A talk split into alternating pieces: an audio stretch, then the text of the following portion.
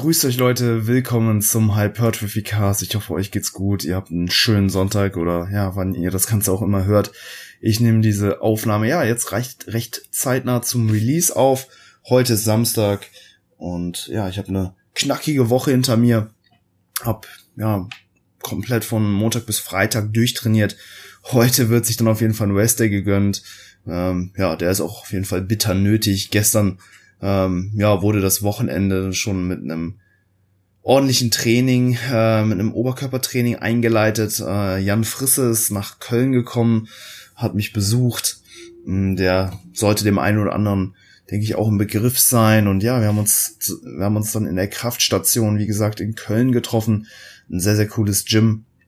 Es ist praktisch so, ja, so das Gym in, in einem kleinen Format, also wirklich so ein, ja, sehr, sehr cooles Bodybuilding-Gym, äh, auch mit antiken äh, Hanteln und allem drum und dran, äh, einer coolen Posing-Ecke, äh, richtig coolen Maschinen, super Licht etc. Also ja, auf jeden Fall ein extrem cooler Ort, um ja, zu trainieren, einfach eine gute Zeit zu haben. Da haben wir uns getroffen, wir haben äh, Oberkörper trainiert, waren dann anschließend noch beim meiner Meinung nach besten Thai in Köln, auch hier noch ein kleiner Tipp, äh, ja, Bangkok Thai Restaurant, ähm, super authentischer ähm, Thai. Das Geile ist da, dass man, ja, wenn man so eine, Haupt, eine Hauptspeise bestellt, ein Curry oder so, dass man dann immer, ja, die Curry, äh, das Curry in einer Schale bekommt und dann noch eine separate Schale mit Reis, die man halt auch kostenlos immer nachbestellen kann.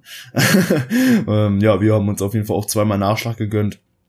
Ähm, das lohnt sich dann immer. Da wird man immer gut satt für einen sehr, sehr fairen Preis. Ähm, und es ist wirklich ja, einer der besten Restaurants in Köln, könnt ihr auch auf TripAdvisor oder so abchecken, da wird es auch, ja, glaube ich, unter den Top 10, äh, ja, Top 10 Restaurants in Köln irgendwo gehandelt. Ähm, deswegen ja, jetzt zwei Tipps auf einmal, wenn ihr nach Köln kommt und ihr habt Bock zu trainieren, dann geht in die Kraftstation und danach dann bei Bangkok, ähm, ja, lecker ein Curry essen oder so. ähm, ja, hey, was, was, was haben wir trainiert gestern? Wie gesagt, Oberkörper haben mit Schrägbank, ähm, kurz an die Schrägbankdrücken angefangen, haben danach äh, Latzug gemacht, die hatten auch äh, Whips da, da haben wir, äh, ja, wie gesagt, ne, so ein so einen speziellen Griff verwendet. Der eine oder andere wird äh, die sicherlich kennen. Das sind Griffe aus der USA, die müssen importiert werden und ja, da kann man ähm, eine ganz coole Griffvariante machen. Du greifst halt eben im Prinzip schon fast so im, im leichten ähm, ja Unterhandgriff ähm, ja, und damit konnte man echt sehr, sehr gut den Latz zerstören. Äh, danach haben wir dann noch Flies an der Maschine gemacht, ähm, noch eine, noch eine Rudervariante, Weirded Wows, Seitheben, Trizeps, Bizeps. Ja, war auf jeden Fall eine ordentliche Einheit und ich habe ja so nach der, ich glaube der vierten Übung dann schon ordentlich ja, die Fatigue gemerkt, so, so, eine, so eine gewisse Leere in, in, in mir drin, so, die Einheit war auch echt ziemlich lang, ich glaube, wir waren zweieinhalb Stunden oder so locker da, haben vorher zwar einen Booster konsumiert, ähm, aber ich habe nur irgendwie so eine halbe Serving genommen, weil ich ja jetzt, ja, schon Ewigkeiten kein Kaffee oder Monster oder Booster oder so mehr getrunken, genommen habe. Ähm, deswegen, ja, bin ich vermutlich recht koffeinsensibel, habe dann nur einen halben Serving genommen, äh, habe ja auf jeden Fall eine Wirkung gespürt, war jetzt nicht so ähm, stark, aber ich war, wie gesagt, auch an dem Tag schon recht vertiegt von den vorherigen Einheiten. Ähm, ja, und die ersten vier Übungen waren super und danach habe ich schon gemerkt, dass ja, ich auch einfach äh, mental nicht mehr so da war. Klar, so wenn ein Arbeitssatz anstand, ähm, ja, habe ich den doch immer noch sehr, sehr gut ableisten können. Also der war, die war, auch die Sätze dann am Ende waren immer noch recht produktiv, aber wir haben natürlich dann immer zwischen den Einheiten gequatscht und Jan äh, ist, äh, ja, eigentlich im Aufbau, beziehungsweise war auch im Minicut, aber dem ging's in Anführungszeichen noch deutlich, deutlich besser oder war einfach deutlich energiegeladener. Ja, lag vielleicht auch daran, weil er wirklich die Full Serving genommen hat.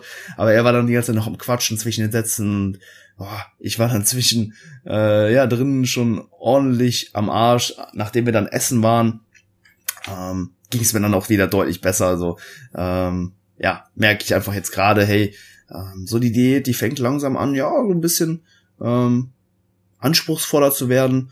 Nicht jetzt in dem Sinne, dass es mir schwerfällt, mich an das Kaloriendefizit zu halten, aber ich merke halt einfach, dass ich ja wieder so ein bisschen mehr eben auch auf die Energie, die von außen zugeführt wird, so ein bisschen angewiesen bin. Wenn man im Aufbau ist und einfach viel Körperfett mit sich rumträgt, dann ist man natürlich auch ähm, ja eben nicht so auf, auf die Energie von der Nahrung immer angewiesen. Da kannst du auch einen halben Tag einfach mal nichts essen und da hast du keinerlei Probleme. Ähm, ich merke jetzt schon, okay, hey, wenn die letzte Mahlzeit länger her war oder es wirklich nur eine kleine Mahlzeit war, dass ähm, ja mir dann eben auch so ein bisschen die Energie flöten geht und sobald ich dann eben auch wieder ähm, mehr Kalorien, mehr Kohlenhydrate zum Beispiel auch eben konsumiert habe, dass ja ich mich dann noch einfach deutlich energiegeladener wieder fühle. Ne? Also man wird jetzt einfach da in der Hinsicht so ein bisschen sensibler. Habe ich gestern, wie gesagt, dann auch eben beim Training gemerkt. Und ja, nachdem wir dann äh, wieder gegessen hatten, die Speicher wieder aufgefüllt haben, ja, ging es mir auch wieder super. Ähm, da sind wir dann eben noch durch Köln gelaufen und ja, haben nur einen Radler getrunken und so. War auf jeden Fall ein sehr, sehr entspannter Tag. Wetter war halt eben auch Hammer. Ja, deswegen, ähm, ja, war ganz cool und ja, wie gesagt, merke jetzt langsam so ein bisschen, ja, die, ist, die ersten Diäterscheinungen nach, ja, knapp sechs Wochen. Ähm, das ist auch ein ganz interessanter Punkt, wenn ich zum Beispiel mit Klienten eben zusammenarbeite und die jetzt eben auch im Kaloriendefizit sind und ja, wieso ne, vielleicht so ein bisschen abschätzen wollen, hey, wie lange äh, führen wir die Diät jetzt noch fort, dann bin ich immer ein ganz großer Fan, das eben auch unter isokalorischen Bedingungen zu evaluieren, weil akut fühlt sich ein Defizit meistens nie so gut an. Man merkt, okay, es kommt weniger Energie rein, äh, man ist eben auch so ein bisschen eingeschränkt, deswegen in dem Moment, ja, fühlt man sich vielleicht immer so ein bisschen ähm, oder vermeintlich einfach etwas schlechter als der, als man sich eigentlich fühlen sollte. Ne, man muss sich natürlich auch mal vor Augen halten, so ein Defizit, das ist nichts Langfristiges. Wenn wir langfristig im Kaloriendefizit bleiben würden, dann würden wir irgendwann verhungern, am Hungertod sterben. Deswegen ist es kein Dauerzustand. Ähm, Normalzustand wäre, wären dann natürlich isokalorische äh, Verhältnisse, wo man dann zumindest auf Erhaltungskalorien halt eben unterwegs ist. Und was halt eben, ja, bei einer Diät, die jetzt vielleicht keine Wettkampfdiät ist, immer ja, ganz interessant ist, ist dann halt eben so, ja, dieser Punkt, bis zu dem man halt eben eben gehen will. Ne? Oft ja, diätet man vielleicht auch länger, als man eigentlich sollte, oder man pusht vielleicht nicht ganz so weit, wie man könnte. Und um ja, das so ein bisschen einzuschätzen, finde ich es immer eben ganz sinnvoll, dann eben auch mal nach einer Woche auf Erhaltungskalorien den Zustand eben nochmal neu zu evaluieren.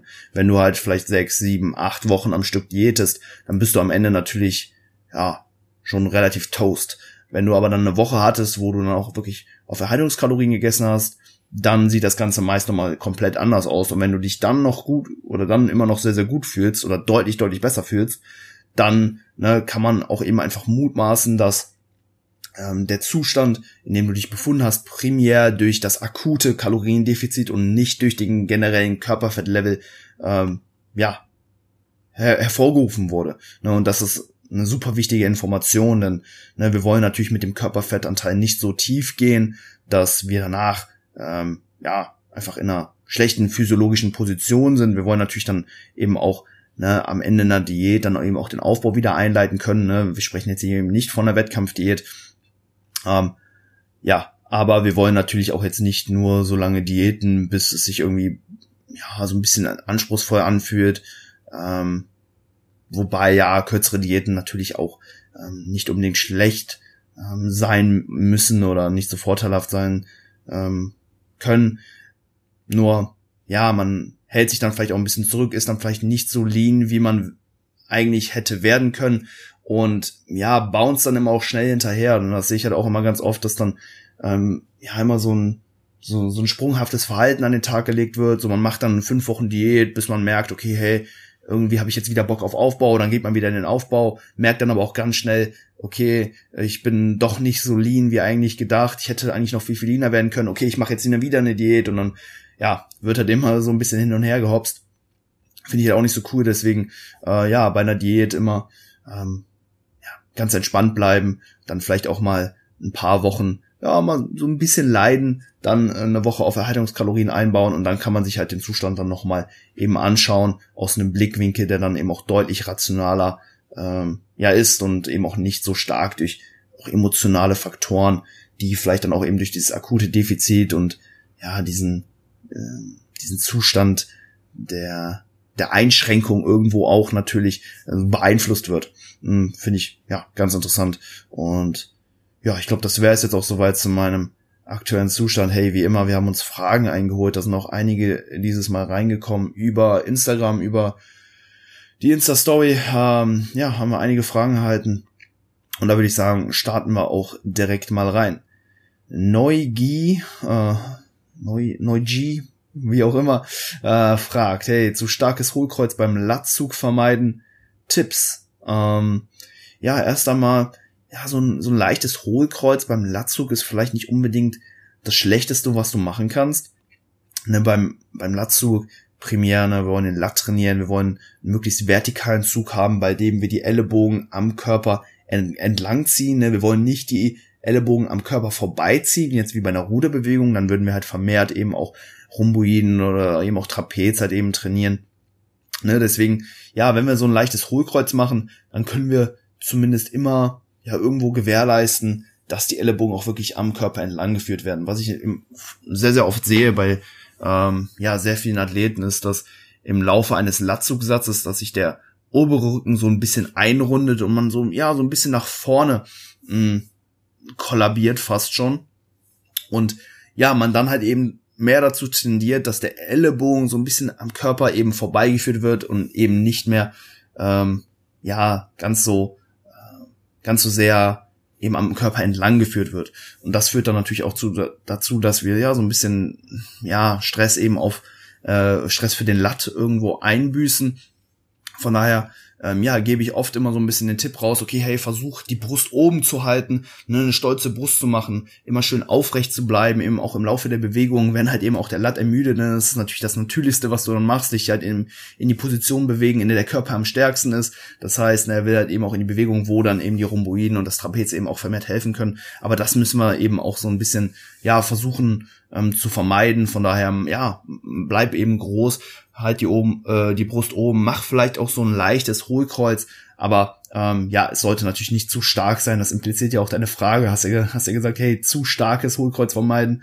Äh, ein zu starkes Hohlkreuz, ne? wie, der, wie das zu stark schon impliziert, ist natürlich äh, nichts, was wir haben wollen. Von daher schau auf jeden Fall, dass du dann da auch, ne, wie bei so einer Kniebeuge, oder bei einem ADL auch dementsprechend braced, dass du versuchst, ähm, ja, äh, ja, die Bauchmuskulatur festzumachen, ne, als ob dir jemand so ein so ein Punch in, in den Magen geben will, ne, so machst du das Ganze fest und dann, ähm, ja, wie gesagt, stabilisierst du halt den kompletten Core-Bereich und ähm, ja, wirst dementsprechend auch ja nicht so ein starkes Hochkreuz machen. Also das wäre so mein Tipp. Ich glaube, damit lässt sich das schon relativ leicht ähm, ja beheben, aber es ist, denke ich, auch ja nicht unbedingt so zu sehen, dass ein gewisse, ein, gewisser, ein gewisses Hohlkreuz direkt unbedingt extrem schlecht sein muss. Ähm, ja, das so meine Gedanken dazu. Nächste Frage von Rico BSH. Er fragt, aufgrund von Wadenverletzungen zurzeit keine Squats möglich. Dafür Volumen bei der Beinpresse erhöhen. Ja, absolut. Es werden äh, ja lokale Kapazitäten für den Quad natürlich frei und ja, die geht es natürlich wieder auszuschöpfen. Ich denke, wenn man jetzt einen Satz Kniebeugen mit einem Satz Beinpresse vergleicht, dann kann der Stimulus für den Quadrizeps auf jeden Fall äquivalent sein. Ähm, ja, je nachdem, wie aufrecht du vielleicht bei einer Beuge sein kannst, könnte das auch ja irgendwo sein, dass du vielleicht bei der Beinpresse sogar noch mehr Stimulus für den Quad rausholen kannst, aber das ist nur rein spekulativ. Abgesehen jetzt von ja den lokalen äh, Geschichten kommen natürlich dann auch noch irgendwo so systemische Sachen irgendwo hinzu, ne, bei einer, bei einer Kniebeuge, ja, trainierst du vielleicht nochmal vermehrt eben auch ähm, die Glutes und die Hamstrings, vielleicht etwas mehr als eben jetzt auch noch bei der Beinpresse. Das gilt es natürlich noch zu ja, berücksichtigen, dass da vielleicht auch eben irgendwo mehr Overlap-Volume stattfindet, ob das jetzt direkt Implikationen für dein Programming haben muss. Das, das muss nicht unbedingt sein. Also du musst jetzt nicht schauen, dass du, dass du jetzt da das Overlap-Volume irgendwie noch kompensierst, auf keinen Fall. Aber das wäre natürlich einfach noch etwas, was man vielleicht berücksichtigen könnte. Ansonsten, weil ja, was mir jetzt da noch einfällt, hey, du ähm, hast weniger Stress irgendwo jetzt auch für die Wirbelsäule, ne, bei einer Kniebeuge, da hast du einfach ein Gewicht, was vertikal eben auf die Wirbelsäule ähm, ja, wirkt, dementsprechend mehr Fatigue auch irgendwo für unteren Rücken etc. Ähm, ja, das einfach auch etwas, was man jetzt noch berücksichtigen muss äh, oder könnte. Ähm, bedeutet vielleicht, okay, bei der ähm, beim, beim Rückentraining hättest du jetzt die Möglichkeit, an, anstatt einem äh, anstatt einer Ruderbewegung mit Brustablage könntest du jetzt eine Bend Over Row einbauen, ähm, einfach weil ja die Wirbelsäule vielleicht jetzt auch wieder so ein paar mehr Kapazitäten hat, ob du das jetzt wie gesagt direkt machen musst. Nee, äh, das steht nochmal auf einem anderen Blatt Papier, aber das sind einfach so Dinge, die würde ich ähm, ja einfach noch dazu sagen wollen, so dass du da eben auch ja Bescheid weißt, dass man da vielleicht noch ein bisschen komplexer drüber nachdenken kann als nur Stimulus für Quads. Ähm, da passieren wie gesagt auch noch so ein paar andere Dinge. Ähm, aber ja, auf jeden Fall einfach die fehlenden Kniebeugen durch Beinpresse kompensieren und dann bin ich mir sicher, dass dein Quad genauso gut oder vielleicht sogar, je nachdem, besser weiter wächst ähm, als wie zuvor. Wunderbar. Nächste Frage von Stefan SNTHMR. Er fragt, als Naturalathlet einen 4 oder 5er Split fahren, da bei intensivem Training die Regeneration langsamer ist. Gut, es liegt nicht primär daran, dass die Regeneration langsamer ist, sie dauert länger, aber ja, vielmehr, weil du mm, ja, weil du bei härterem Training natürlich auch mehr Ermüdung hervorrufst, potenziell eben auch mehr Muskelschäden und die brauchen natürlich länger, um, regen äh, um repariert zu werden. Dementsprechend, ja, dauert der gesamte Regenerationsprozess natürlich einfach länger, aber die Regeneration an sich ist ja nicht unbedingt langsamer. Das einfach noch dazu.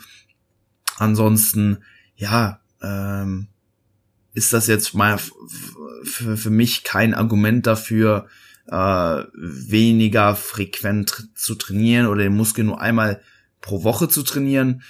Hm, Verstehe mich nicht falsch, also einmal, wenn du den Muskel einmal pro Woche trainierst, damit kannst du super Erfolge erzielen, keine Frage.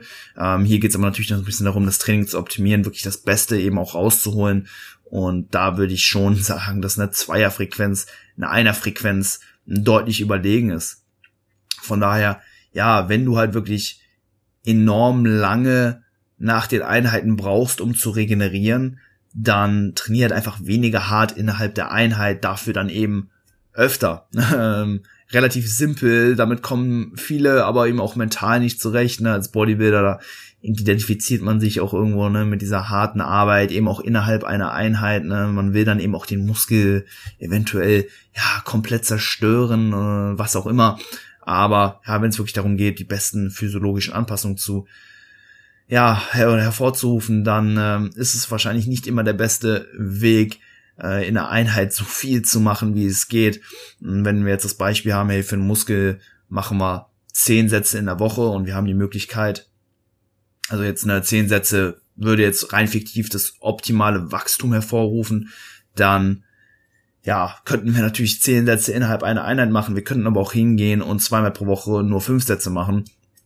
Und ja, zweiteres wäre in dem Kontext vorteilhafter, eine höhere Frequenz, äh, ja, führt auch dazu, dass wir häufiger unsere Proteinsynthese dann eben auch durch das Training irgendwo ankurbeln. Die Qualität der Arbeit steigt natürlich auch an. Äh, ja, zehn Sätze innerhalb einer Einheit, da wird natürlich der zehnte Satz nicht mehr so viel Muskelaufbau hervorrufen wie der erste Satz. Von daher, wenn wir ähm, ja einfach öfter fresh in die Einheit reingehen können, ja, dann häufen wir natürlich auch deutlich ähm, ja hochqual äh, einfach etwas qualitativeres Volumen eben an. Die Sätze, die wir machen, die sind ja, auf den einzelnen Satz gesehen einfach stimulativer. Und das eben auch noch so ein weiterer Vorteil eben bei einer Zweierfrequenz im Vergleich zu einer Einerfrequenz. Ähm, genau, deswegen, äh, es ist eine Möglichkeit, vor allen Dingen, wenn du, ja, psychologisch ein bisschen so getaktet bist, dass du halt den Muskel innerhalb einer Einheit zerstören willst, macht natürlich auch Spaß, ne? Ähm, ja, aber wenn es dir halt wirklich darum geht, besten Muskelaufbau zu erzielen, hey, dann halte ich ein bisschen zurück innerhalb der Einheit und ähm, ja, teil dein, deine Arbeit so ein bisschen mehr eben über die Woche eben auf. Ähm, ist halt eben auch wirklich, ja, die Frage da auch eben nochmal so ein gewisser Denkanstoß an dich. Wann ist denn der Muskel einfach auch wieder bereit, um trainiert zu werden? Also bei einem Naturalathleten äh, sehe ich das wirklich ja, sehr, sehr selten, dass sich jemand so abschießen kann, dass er dann wirklich sieben Tage den Muskel nicht mehr produktiv trainieren kann. Ist meistens nie so, ne? Also man hat vielleicht drei, wenn es hochkommt, vier Tage Muskelkater, aber am fünften Tag klingt er dann auch schon wieder ab und dann wäre ja auch eventuell schon ein weiteres produktives Training eben wieder möglich. Ne? Und mit so einem Vierer- oder Fünfer-Split, wo du halt wirklich einfach äh, pauschal wirklich den Muskel nur einmal pro Woche trainierst, ey, da äh, ja, lässt du einfach viel auf der Strecke, weil du dann eben auch wirklich ja, die immer diese sieben Tage zwischen einen hast und die braucht meistens eben auch keiner, ne? Nach, wie gesagt, drei bis vier Tagen, da ist der Lokal, ist der Muskel eigentlich in der Lage, schon wieder produktiv trainiert zu werden. Da findet kein Wachstum mehr statt, ne? Äh, das, ja, äh, die Regeneration ist abgeschlossen, die äh, die Adaptionen haben stattgefunden und sobald ne, da dieser Zyklus, ne, dieser SRA-Zyklus, Stimuli, Stimulus Recovery Adaptation, sobald der eben durchlaufen ist, hey, dann ist es Zeit für die nächste Einheit. Und wenn du halt sieben Tage wartest, obwohl du eigentlich nach fünf oder vier Tagen schon ja bereit für die nächste Einheit wärst, hey, dann lässt du halt einfach enorm viel auf der Strecke. Deswegen da auch nochmal so ein Vorteil eben beim etwas hochfrequenteren Ansatz. Da kannst du halt einfach häufiger den Muskel trainieren und ja, das, das passt einfach eben für die meisten deutlich besser, da ja die wenigsten innerhalb der Einheit wirklich so viel ermü lokale Ermüdung und Muskelschäden anhäufen, dass dann eben auch ein, ein, das nächste Training erst nach sieben Tagen irgendwo wieder gerechtfertigt wäre. Hm, das ist eventuell ne, bei fortgeschritteneren Athleten oder eben auch enhanced äh, Athletes irgendwo vielleicht auch ein bisschen anders. Ne? Die können den Muskel halt wirklich enorm zerstören. Ja, je fortgeschrittener du wirst und desto mehr Muskelmasse du auch irgendwo hast, desto mehr Schäden kannst du vermutlich auch hervorrufen. Ähm, da habe ich jetzt auch gemerkt, so im Laufe der Trainingskarriere bist du halt immer mehr in der Lage, den Muskel eben auch anzusteuern und auch irgendwo zu penetrieren. Ne? Also bei einer Beinpresse zum Beispiel am Anfang ne, bewegt man das Gewicht nur von A nach B äh, und ja, jetzt mittlerweile ne, und irgendwann kannst du halt wirklich den Quad neben jedem Punkt der Bewegung enorm stark spüren, ansteuern. Alles passiert nur über den Quad. Du bist der Quad in der Übung ne? und das alleine äh, ruft natürlich auch mehr lokale Ermüdung und ja, eventuell eben auch Muskelschäden hervor, weshalb es dann natürlich bei gewissen Athleten auch eben Sinn machen kann, dann eben auch ja nicht mehr so hochfrequent zu trainieren, aber wenn du halt Naturalathlet bist, dann ja, denke ich, dass es bei dir mit Sicherheit oder ja, höchstwahrscheinlich einfach nicht der Fall sein wird. Von daher, hey, trainiere vielleicht einfach in der Einheit nicht so hart. Dafür noch ein zweites Mal in der Woche und ich bin mir sicher, dass du bessere Erfolge erzielen wirst. Jakob Klinger fragt, äh, Jakob, Jakob Klinger 37 äh, fragt, hatte man als 2-Meter-Athlet auf der Bühne Chancen? Äh, ja, mit Sicherheit. Ähm, es gibt da ja eben auch Wettkämpfe mit Größenklassen. Da gibt in der Bodybuilding-Klasse eben immer so die Möglichkeit, hey, äh, Größe oder also dass die Klassen eben nach Größe oder nach Gewicht abgestuft werden. Bei der internationalen deutschen Meisterschaft der GNBF jetzt zum Beispiel ist es eben so der Fall, dass da die Klassen nach Größen kategorisiert werden und ja, wenn du jetzt zwei Meter groß bist, dann würdest du da eben in die Männer 5 Klasse rutschen. Äh, die ist, glaube ich, ab 1,85 Meter. Klar, da hast du natürlich da auch eben Leute, die dann potenziell nochmal 15 Zentimeter kleiner sind als du. Und äh, ja, die Frage kann ich aber, wie gesagt, so jetzt nicht genau beantworten. Äh, mit Sicherheit ähm, hast du da Chancen, wenn du die Muskelmasse mitbringst. Kann halt sein, dass du auf deinen Frame, auf deinen, auf der, äh, für, ja, für deinen Körper einfach nochmal mehr Muskelmasse ja, aufbauen musst, als vielleicht jemand, der 15 Zentimeter kleiner ist. Das kann natürlich durchaus sein, aber ähm, ich glaube, ein Natural Bodybuilding Pro, Rob Terry, der auch schon mehrere Wettkämpfe ja wirklich gewonnen hat, auch ähm, ähm, gegen zum Beispiel Patrick Teutsch, der deutlich kleiner ist. Ähm, ja, der ist zum Beispiel auch, glaube ich, zwei Meter knapp groß und äh, der hat auch letztens einen Profi-Wettkampf äh, gewonnen. Also ja, gibt's auf jeden Fall Hoffnung für dich, Jakob. Äh, steck den Kopf nicht in den Sand, hol das Beste raus und ja, schau, was so geht. Wie gesagt, im Endeffekt, wenn du auf die Bühne willst, dann competest du eh nur gegen dich selbst. Ähm, deswegen, äh, wie gesagt, wenn du die Muskelmasse hast, dann hast du sie. Wenn nicht, dann äh, bau auf und dann schau, was dabei rauskommt. Lukas BA23 fragt, Satz, Satzempfehlung für Trapez, gleich viele oder mehr Sätze wie beim Lat? Ähm, auch die Frage kann ich nicht genau beantworten. Satzempfehlungen sind absoluter Schwachsinn. Also ich gebe dir jetzt hier keine äh, genaue Zahl raus, vielleicht so eine grobe Range irgendwo. Ja, alles so im Bereich fünf bis 15 Wiederholungen, äh, 15 Sätze pro Woche jetzt nur fürs Trapez. Ähm, da impliziere ich natürlich jetzt auch so ja, Rudervarianten, die natürlich auch die Rhomboiden eben noch treffen, also jetzt nicht nur äh, Schwachs, ähm, wo wir im Prinzip ja ne, eben auch vermehrt das obere Trapez treffen, sondern auch mit Ruderbewegungen, die eben zur Brust geführt werden, wo die Ellenbogen ein bisschen abgespreizt sind, können wir auch wunderbar eben auch das Trapez treffen. Äh, da gibt's ganz, ganz viele Möglichkeiten. Wie gesagt, genaue Satzempfehlungen wie gesagt, kann ich jetzt hier nicht rausgeben. Ähm, ne, wir wissen, okay, hey, so Muskelgruppe, eine Muskelgruppe mit 10 bis 20 Arbeitssätzen pro Woche zu trainieren, ist sicherlich kein schlechter Ansatz. Von daher, ja, allein fürs Trapez so 5 bis 15, denke ich, kann positive Anpassungen hervorrufen. Ähm, guck halt eben auch, wie du deinen Fokus setzt. Willst du das Trapez verbessern oder willst du vielleicht mehr Fokus auf den Latt legen oder wie auch immer?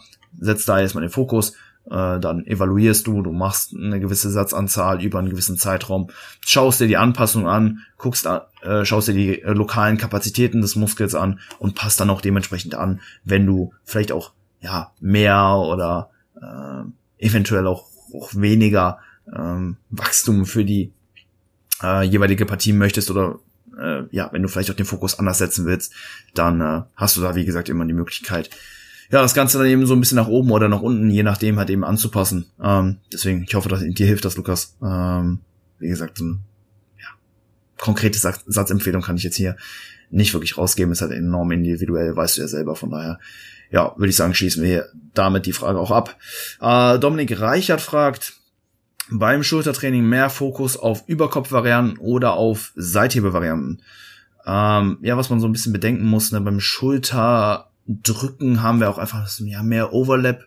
Stimulus, ne, also wir trainieren damit nicht nur die Schulter, sondern auch irgendwo immer ja die obere die oberen Brustmuskelfasern potenziell auch, äh, den Trizeps natürlich und auch irgendwo den Core-Bereich, wenn wir jetzt so Sachen wie OHP oder ja so freie Schulterdrückvarianten machen, ne, dann müssen wir natürlich da auch immer ja den Core irgendwo stabilisieren. Von daher arbeitet der natürlich auch irgendwo isometrisch mit. Bei ja, also Seithebe-Varianten, da haben wir eigentlich nur die seitlichen Brustmuskelfasern drin und die sind auch meist ähm, ja sehr sehr ausschlaggebend, wenn es so zum zu so einem möglichst runden Schulterkopf irgendwo kommt. Ne, wir wollen alle, sag ich mal, diese Kanonenkugel Schultern irgendwo haben und da haben die seitlichen Fasern ja einen großen Einfluss drauf. Von daher, ja, macht es meiner Meinung nach auf jeden Fall Sinn, eben auch vermehrt eben auf diese Seithebevarianten zu setzen. Die sind doch in der Regel sehr, sehr safe, verursachen kaum systemische Ermüdung, sind im Prinzip free und ja, die seitlichen Fasern, die haben echt ähm, enorm viele Kapazitäten. Ich kenne persönlich niemanden, der es schafft, wirklich ein, äh, ja, Muskelkater durch Seitheben hervorzurufen, ist auch klar. Ne? Wir haben natürlich dann da eben auch in der gedehnten Position keinerlei ähm, keinerlei Belastung. Ne? Wenn die Hand hier unten ist, dann haben wir, wie gesagt, keine Belastung da eben auf die, die seitlichen Fasern. Und das ist natürlich auch so eine Charakteristik, die ähm, ja da irgendwo, die es da irgendwo zu berücksichtigen gilt. Also Muscle Damage äh, durch Seitheben hervorzurufen ist schwierig. Ähm, und ja, meist regenerieren sie auch einfach sehr, sehr schnell, beziehungsweise man kann halt einfach nicht so viel lokale Ermüdung anhäufen, dass es vielleicht so am, am nächsten oder am übernächsten Tag nicht schon wieder möglich wäre, die, die seitlichen Fasern zu trainieren. Also da ist es meistens eben wirklich nur so eine Frage, hey, wie viel Zeit bist du bereit in äh, dein Schultertraining zu investieren? Und ja, meist kann man da auch wirklich enorm viel Arbeit vollrichten. Und ja, in der Theorie sollte, sollten die seitlichen Fasern dann eben auch davon enorm wachsen und das dann im Endeffekt auch zu einem schönen runden Schulterkopf führen. Also ja, ähm, es spricht absolut nichts dagegen, eben auch äh, Überkopfvarianten mit im Plan zu haben aber die ähm, ja verursachen natürlich einen größere, größeren Regenerationsbedarf irgendwo auch eben auch für gegebenenfalls passive Strukturen. Ähm, eventuell wird das Rotator, wird die Rotatorenmanschette eben auch ja mehr ähm, belastet. Ähm, äh, denk, das hat man jetzt schon auch öfter gehört von dem einen oder anderen, dass eben auch durch Schulterdrücken ja vielleicht auch so ja, Schulterprobleme hervorgerufen werden können. Klar, wenn man hier die Technik und so äh, wirklich optimiert, dann ist es meist weniger ein Problem, aber ja, es ist insgesamt dann doch einfach eine Übung oder eine Übungsvariante mit mehr, die, die mit mehr Kosten irgendwo verbunden sind, als jetzt zum Beispiel das Seitheben. Ähm, von daher würde ich da schon vermehrt eben auf Seitheben setzen, aber ja, eine Überkopfvariante, sowas wie ähm, eine Schulterpresse oder Schulterdrücken ähm, auf einer schräg, auf einer steil eingeschränkten Schrägbank zum Beispiel. Das ist mit Sicherheit auch keine schlechte Idee, um das Schulterwachstum ja irgendwie zu minimi äh, zu maximieren natürlich und ja vielleicht auch noch so ein bisschen den vorderen Schulterkopf zu treffen, wobei wir den ja auch sehr sehr viel durch äh, ja, jegliche Horizontal Push Bewegungen trainieren, Bankdrücken, Schrägbankdrücken, da haben wir auch viel die vordere Schulter dabei. Deswegen geht's meistens immer nur vermehrt um den seitlichen Kopf, um, um die seitlichen ähm, Schulterfasern und da eignet sich das Seitheben natürlich wunderbar. Langer Andreas fragt, wie am besten aus einer sehr langen Diät in den Aufbau übergehen.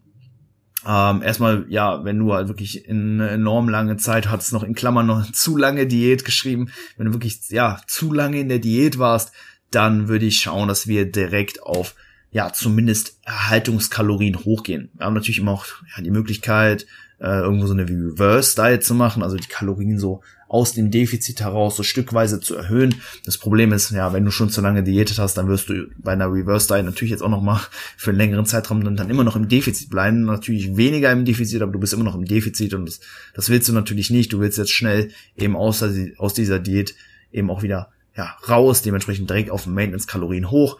Guck, dass du deine aktuellen Maintenance-Kalorien errechnest und nicht die äh, zu Beginn der Diät.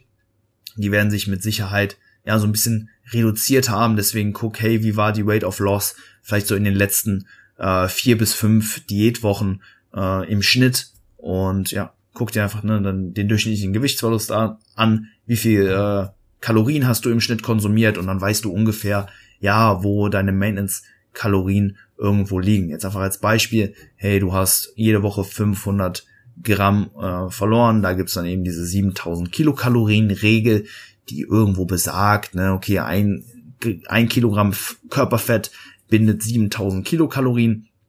Und wenn du jetzt weißt, du warst jeden Tag 500 Kalorien im Defizit bei 2500 Kalorien, äh, oder ne, du hast 500 500 Gramm pro Woche verloren, das entspricht einem 500 Kalorien Defizit und du hast 2500 Kalorien gegessen, dann weißt du, ey, mein Verbrauch liegt ungefähr bei 3000 und damit würde ich vielleicht mal starten oder da dann eventuell noch einen, einen kleinen Kalorienüberschuss, wenn du jetzt wirklich wieder in den Aufbau gehen möchtest, dann eben noch drauf addieren. Und damit solltest du auf jeden Fall safe sein. Guck, dass du die ersten Wochen ähm, ja dir jetzt das Gewicht äh, und die Gewichtsveränderungen nicht zu stark zu Herzen nimmst. Ne? Du konsumierst dann auch einfach wieder deutlich mehr Kalorien, hast wieder volle, vollere Glykogenspeicher, äh, hast auch einfach mehr Mageninhalt. Alleine das ne, wird schon so, so gewissen Gewichtsschwankungen ähm, ja, führen, die aber jetzt nicht gleichzusetzen sind mit Fettzunahme. Also da brauchst du keine Angst haben. Ähm, die ersten zwei Wochen, ja, kannst du so ein bisschen ausblenden und danach guckst du, wie die Rate of Gain ähm, ausfällt und passt dann dementsprechend ja die Kalorien eventuell nach oben oder unten ähm, so ein bisschen an. Aber ich glaube, mit dieser Methode solltest du wirklich sehr, sehr safe sein, wenn du die Daten hast, ähm, wovon ich mal ausgehe. Ich hoffe, du hast dann auch eben so ein bisschen, ja, deine Diät so ein bisschen dokumentiert. Ähm, ansonsten, ja, musst du halt so ein educated guess irgendwo machen, ähm, schätzt deine Maintenance-Kalorien ab, vielleicht da tendenziell ein bisschen ja niedriger reingehen, so dass ja du jetzt wirklich einen smoothen Übergang in den Aufbau gewährleistest. Ne, wir wollen natürlich jetzt auch nicht wieder super viel Fett zulegen, aber ja, wir wollen auch eigentlich auch nicht weiter im Defizit sein. Aber wie gesagt, wenn du so ein paar Daten hast, dann sollte sich das eigentlich alles erübrigen und dann ja, bist du, denke ich, good to go. Letzte Frage noch von Max Windhagen. Tipps, um das Beintraining Gelenk und Sehnen, äh, Gelenk und Sehenschonender zu gestalten. Ähm, ja, beim Beintraining, ne, die beiden ähm, ja, Gelenke, die da primär involviert sind, ne, Knie- und Hüftgelenk natürlich. Und ja, was eigentlich so generell gilt, hey, versuch die, die Range of Motion zu maximieren, äh, die Mind-Muscle-Connection zu verbessern, und ja, natürlich auch eben damit eben auch die Ansteuerung, also versuch wirklich bei jeder Bewegung eben auch den Zielmuskel irgendwo anzusteuern, zu spüren auch zu einem gewissen Grad und ja auch generell einfach den Stimulus für die Zielmuskulatur zu maximieren. Bedeutet in der Praxis, hey, lass dein Ego zu Hause, versuch viel mehr mit möglichst wenig Gewicht und möglichst wenig Wiederholung den Muskel ja möglichst nah ans Versagen zu bringen. Und ja, das ist eigentlich ein ganz, ganz wichtiger Punkt. Ne, bei der Beinpresse da nicht irgendwie versuchen, auf Teufel komm raus, irgendwie das Gewicht von dir wegzudrücken, sondern fokussiere dich wirklich aufs Kniegelenk, ne, sei der Quad, wie vorhin schon gesagt, und versuch im Prinzip einfach nur das Kniegelenk zu strecken und dann anschließend zu beugen.